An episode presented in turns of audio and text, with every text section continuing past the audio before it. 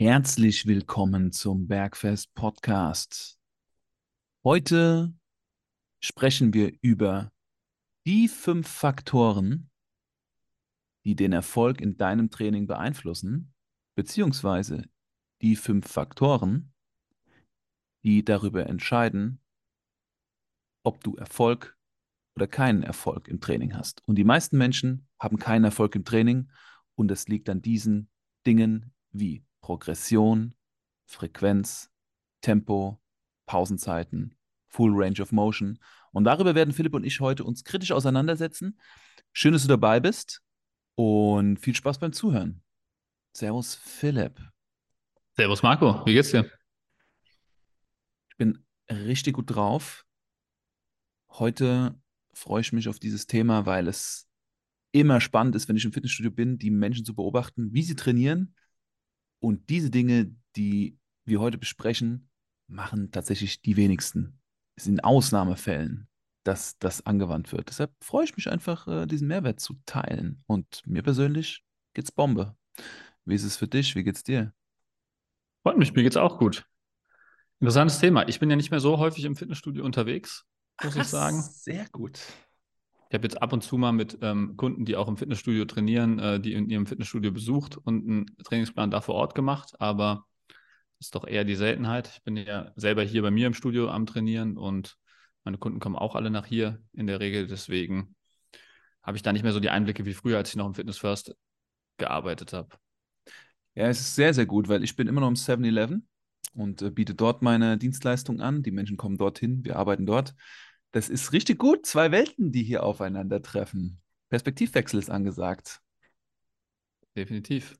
Also, da kann ich dir immer mal berichten aus der Realität, wenn du da in deinem, ja, in deinem Schloss da oben in Darmstadt residierst. Ich, ich, ich, muss sagen, dafür ist dann natürlich der Schock auch umso größer. Wenn ich, wenn ich dann immer wieder in ein Studio komme, dann fällt einem natürlich direkt viel mehr auf, weil man halt es einfach nicht mehr so gewöhnt ist. Und ähm, dann ste stechen einem natürlich schon viele Sachen ins Auge, muss man schon sagen. Also da ist man schon automatisch ähm, immer ähm, mit dem, also man hat irgendwie dann so ein breiteres Sichtfeld, sage ich mal, und dann stechen einem natürlich gewisse Dinge ins Auge. Okay. Ähm, was ist dir aufgefallen, als du das letzte Mal im Fitnessstudio warst? Oder kann man, können wir die Frage überhaupt so stellen? Ähm, ja, kannst du hm. so, kannst du so stellen. Ähm, Gut, ich meine, gewisse Punkte kannst du halt nicht auf den, auf den ersten Blick sehen. Ne? Also ich meine, du, du, du kannst ungefähr einschätzen, ähm, wie fortgeschritten jemand ist. Du siehst ungefähr, wie fortgeschritten er die Übung ausführt, wie routiniert er die Übung ausführt, ähm, wie viel Gewicht er bewegt, ungefähr ähm, in was für einer Qualität, Bewegungsqualität er arbeitet. Also das sind so die Sachen, die man halt natürlich direkt wahrnimmt. Ähm, die meisten Punkte, die ähm, ich heute machen will, sind auf jeden Fall nicht so klar sichtbar.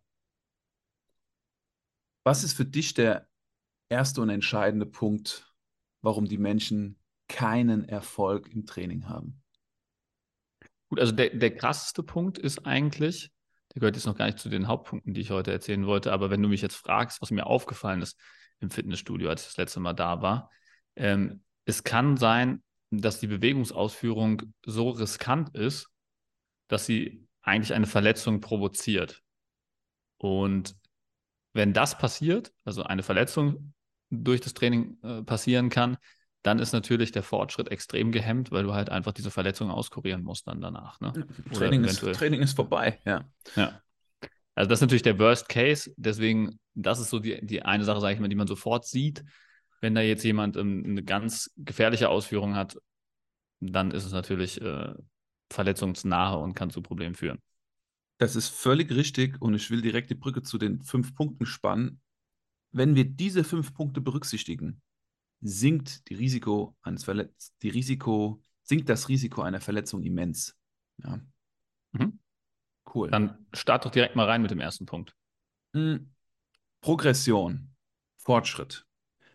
Das ist der entscheidende Faktor, dass wir im Training Fortschritt haben. Und wenn du ins Fitnessstudio gehst und dir denkst, ich mache doch Fortschritt, ich gehe ins Fitnessstudio, das wird, bewege mein Gewicht, ähm, werde immer stärker, vielleicht greife ich mir irgendwann mal die nächste Hantel. Also, das ist ja schon der Ansatz von Fortschritt, aber Training ist per Definition Fortschritt. Und wir müssen das definieren. Also, was, was ist Progression? Was ist Fortschritt, Philipp, in Training? Wie können wir das greifbar machen? Man muss es halt erstmal messen. Das ist so der erste wichtigste Punkt, würde ich sagen. Also, man muss sein Training irgendwie in irgendeiner Form aufschreiben, messen, dass man sich merken kann, welches Trainingsgewicht hat man bei Einheit 1, welches bei Einheit 2, wie viele Wiederholungen habe ich gemacht, wie viele Sätze habe ich gemacht, wie viel Zeit liegt zwischen den beiden Trainingseinheiten. Das sind alles wichtige Punkte, die man irgendwie dokumentieren sollte, weil ähm, auch wenn man sich sagt, ich kenne doch meine Gewichte, das ist nicht so. Also wie oft habe ich schon gedacht, ich wüsste mein Gewicht, habe dann nachgeguckt, äh, was ich beim letzten Mal gemacht habe und dann war es nicht richtig. Also das ist, das merkt man dann erstmal, wenn man anfängt zu dokumentieren, merkt man, wie oft man Fehler macht. Also wie oft man denkt, man wüsste noch, was man beim letzten Mal gemacht hat. Man hat sich komplett geirrt. Deswegen, also das ist so der erste Schritt. Ich muss erstmal messen, damit ich überhaupt einen Fortschritt auch detektieren kann. Weil wenn ich nicht weiß, was ich im letzten Training gemacht habe, weiß ich auch nicht, ob ich mich in diesem Training jetzt gesteigert habe, wenn ich das entsprechende Gewicht bewege. Also müssen wir in irgendeiner Form uns Notizen machen, was wir heute beim Training an Kilo bewegt haben und was wir das nächste Mal an Training an Kilo bewegt haben oder an Wiederholung gemacht haben und wie viel Zeit zwischen allem war. Warum ist das so wichtig? Was passiert beim Körper? Vielleicht sollten wir erklären, diesen eine, diese eine Sache, die wichtig ist, warum, warum eine Progression wichtig ist für den Körper. Körper, Körper braucht immer eine neue Herausforderung, damit er wieder gezwungen ist, sich anzupassen. Das ist ja eigentlich nichts anderes. Also man setzt einen Trainingsreiz, also setzt den Körper unter Stress und der Körper passt sich an und wird stärker dadurch. Das ist ja im Prinzip das, was beim Krafttraining passiert. Und das sollte man halt auch forcieren. Ich nutze da mit meinen Kunden eine Trainings-App, wo sie ihre Gewichte dokumentieren oder ich sie hier im Personal Training für sie dokumentiere. Und dann sieht man halt wirklich, wie man von Einheit zu Einheit Fortschritte macht. Und das ist auch unheimlich motivierend, weil man sieht dann immer, ah, okay, jetzt geht wieder ein bisschen mehr, jetzt geht wieder ein bisschen mehr.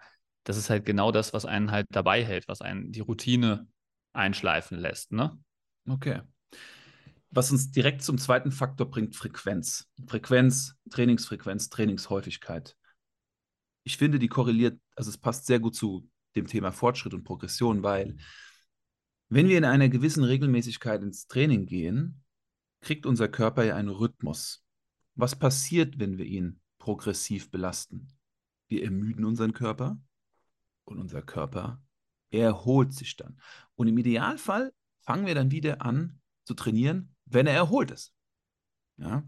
Das heißt, der Zustand, den wir im ersten Training hatten, den haben wir im zweiten Training nicht mehr. Wir sind ein bisschen erholter und dadurch sind wir auch etwas stärker. Wir können, wenn wir das frequent machen, dann mehr Leistung bringen, mehr Gewicht bewegen. Der Begriff heißt Superkompensation. Ja, und da ist es halt vor allem wichtig, dass man halt auch eine Kontinuierlichkeit drin hat. Also da geht es nicht um eine Frequenz, die man ein, zwei Wochen aufrechterhält und dann verändert sich die Frequenz. Also gehe ich jetzt in Woche 1 gehe ich dreimal pro Woche ins Gym, in Woche 2 gehe ich auch dreimal, in Woche 3 sogar viermal und dann gehe ich wieder eine Woche gar nicht und dann fange ich wieder bei vier ein. Also das ist nicht gemeint, sondern es geht wirklich darum, dass du halt eine feste Frequenz hast, dass du eine Mindestfrequenz hast, die du pro Woche machst, dass du jede Woche zweimal gehst, ähm, egal was dazwischen kommt, du machst es möglich, dass diese zweimal gehen. Also das ist wirklich der wichtigste Faktor weil wenn du ähm, eine Woche Pause machst, baut sich die Muskulatur in dieser Zeit wieder ab ähm, und du fängst wieder auf einem tieferen Level an, an. Also das ist nicht mal, dass du nur diese Woche Fortschritt verlierst, also die Woche, die du dann nicht trainierst, dass du da keinen Fortschritt machst, sondern du gehst sogar, machst sogar einen Rückschritt. Mhm. Und das ist unglaublich, wenn man einfach mehrere Wochen pro Jahr hat, wo man nicht trainiert, was das für einen Unterschied gegenüber jemandem macht, der das ganze Jahr über fix zweimal pro Woche trainiert. Das sind Welten der, der Typ, der zweimal pro Woche kontinuierlich trainiert, muss gar nicht so hart trainieren wie derjenige, der regelmäßig Pausen macht. Ähm, und er hat trotzdem bessere Fortschritte. Das ist wirklich ja. ähm, eins der wichtigsten Punkte. Das ist der Grund, warum die Fitnessstudios alle im Frühjahr mega voll sind und im Laufe des Jahres sich leeren. Die Menschen, die dabei bleiben, das sind die, die bis zum Ende des Jahres bleiben die, die am Anfang des Jahres dabei sind, das sind die, die diese Frequenz missachten. Die gehen am Anfang des Jahres ins Gym, trainieren vier, fünf Mal die Woche, dann nach drei, vier Monaten ist es vorbei. Und dann haben wir die Menschen, die konstant ein bis zweimal die Woche trainieren oder dreimal die Woche trainieren. Die sogenannten Gym Rats, die immer in aller Regelmäßigkeit da sind, die sind frequent dabei. Ja, und die haben halt dann auch Fortschritt. Ähm, genau. Zum Thema Progression wollte ich noch was sagen. Also oft arbeite ich mit Menschen zusammen, die schon eine Weile im Studio trainieren und dann auf einmal wir progressiv trainieren und sie dann innerhalb von zwei Monaten die Gewichte, die sie bewegen, verdoppeln. Klassiker in der Kniebeuge oder im Kreuzheben. Und sich niemals zugetraut hätten, dahin zu kommen. Es niemals geglaubt hätten, dass sich das, wenn sie es aufschreiben und dokumentieren, so schnell entwickelt. Ja, und siehe da, auf einmal haben die ihre Muskulatur abgebaut, aufgebaut und auf einmal haben sie ihr Körperfett reduziert. Also der Effekt ist immer, immer sofort da. Und das ist für die Menschen oft einfach völlig, ein völlig rotes Tuch. Es ist nicht klar. Also die, die wissen nicht, wie sie das machen und warum sie das machen sollten. Aufschreiben im Training. Ja. Guter Punkt. Was ist unser Punkt Nummer drei, Marco? Ah, super spannend. Ähm, ich weiß nicht, welchen ich zuerst aufgreifen soll. es sind Details, aber ich finde sie entscheidend. Ich würde mal starten mit vollem Bewegungsumfang. Wenn wir eine Bewegung lernen, brauchen wir einen vollen Bewegungsumfang. Das heißt, wir lernen Tennis spielen.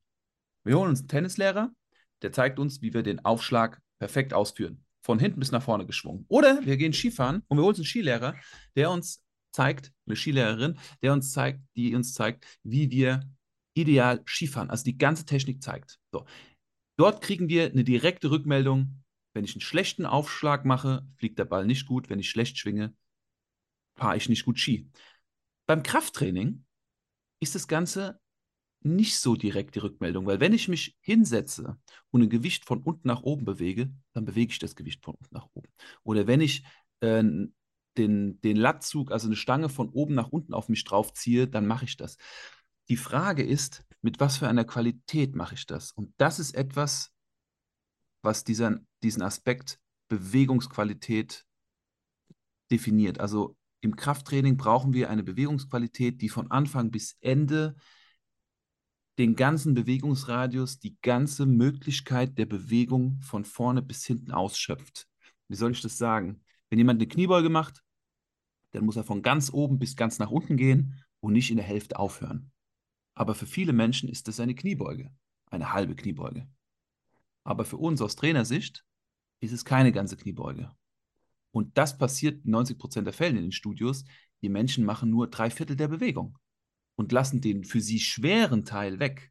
Aber der für sie schwere Teil ist eigentlich für ihr Ziel der wichtigste Teil. Warum?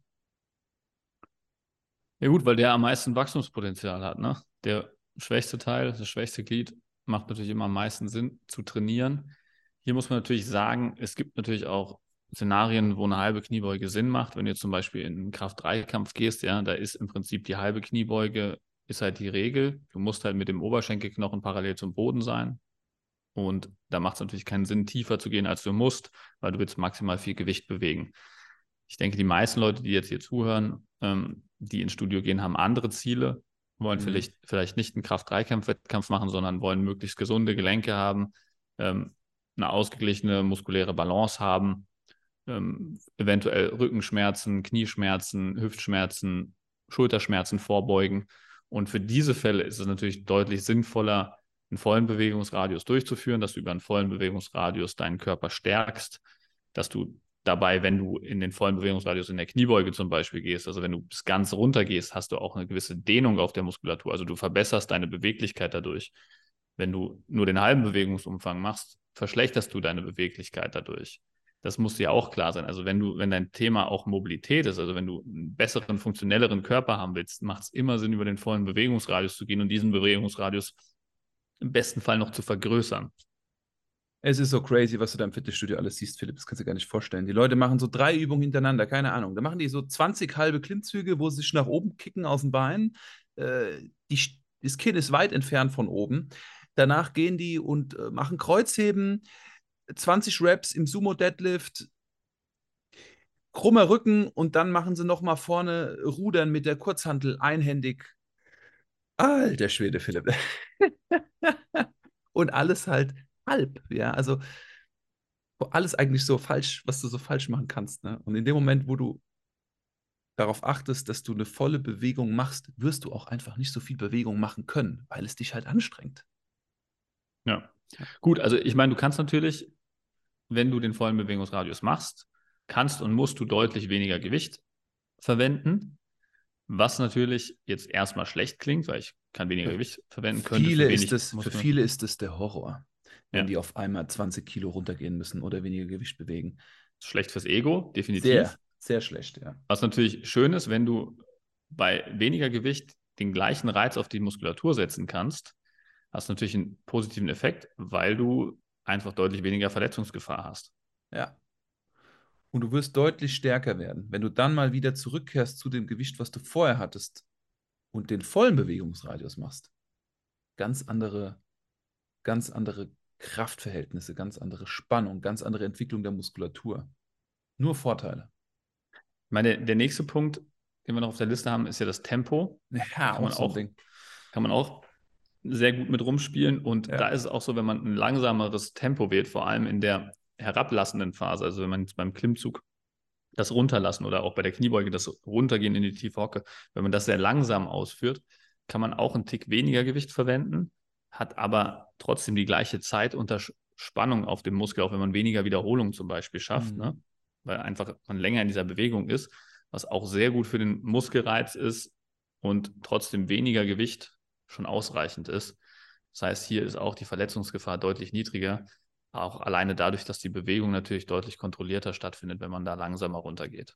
Ja. Also auch wieder ein guter Punkt. Ja. ja, und für viele ist das auch ein absoluter Painpoint, weil sie schwächer werden, weil sie das Gefühl haben, weniger Kraft zu entwickeln. Also es ist auch immer erstmal sehr ungewohnt. Und ich sehe im Fitnessstudio selten Menschen, die etwas kontrolliert mit einem bestimmten Tempo machen. Meistens so eine Sekunde das Gewicht überwinden, so bam, wegdrücken oder ranziehen und dann relativ schnell das wieder zurück an den Ausgangspunkt bringen.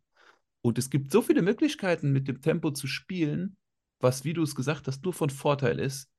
Auch gerade was das Lernen der Bewegung angeht, wenn ich Trainingsanfänger bin und wirklich meinen ganzen Körper zu beanspruchen. Großer, großer Faktor. Einen Punkt haben wir noch, ne? Ja, ja, Pausenzeiten, da muss ich so lachen, ey. Wenn ich da ab und zu mein Training mache, weißt du, wenn viel los ist, musst du natürlich ab und zu die Geräte teilen in so einem Fitnessstudio, ist anders als bei dir. Und dann gehe ich halt zu, dem einen, zu der einen Position und frage die Dame, die da halt liegt, ähm, oder den Herrn, der halt steht, ähm, wie lange brauchst du noch? Oh, ich brauche noch hier drei bis vier Minuten. Oh, ich mache noch zwei Sätze, alles klar. Dann mache ich zwischendurch was anderes, dann gehe ich wieder zurück, frage ich, wie sieht es aus? Oh, ich muss noch zwei Sätze machen. Hat zwischendurch telefoniert oder hat sich zwischendurch mit seinem Bro unterhalten. Also es ist immer, immer irgendwas und die Leute achten überhaupt nicht auf ihre Pausenzeiten. Also Pausenzeiten gibt es nicht. Keiner stoppt da die, die, die, die Pause zwischen den Sätzen. Und wenn du da ab und zu mal so Gespräche hörst, oh, ich mache das nach Intuition, wenn es mir dann wieder gut geht. Ähm, und dann sind die teilweise zwei Stunden lang im Fitnessstudio. Höre ich so von Kunden, die, die, die neu starten. Viermal die Woche, acht Stunden im Gym, könnten aber eigentlich nur vier Stunden im Gym sein. Also keiner achtet auf Pausenzeiten. Katastrophe. Ja, ist, ist halt ein Punkt, ne? Ähm, die meisten Leute wollen halt ihren Spaß im, im Studio haben, wollen da nicht mit der Stoppuhr rumlaufen. Ist natürlich auch, wenn du anfängst, deine Gewichte zu dokumentieren, dann merkst du halt relativ schnell, ob die Pause zu lang oder zu kurz wird. Weil, ähm, gut, ich meine, wenn du mit dem Training gar nicht durchkommst, ist natürlich der Worst Case, sage ich mal. Wenn du, aber es gibt ja auch die, den Fall, dass du zu kurze Pausen machst, weil du hektisch durchrushst und ja. äh, dann natürlich ähm, das Gewicht, was du im zweiten Satz bewegen kannst, halt auch sehr stark reduziert ist. Also da lohnt es sich natürlich auch wieder für die Messbarkeit, ähm, das ein bisschen genauer im Blick zu behalten.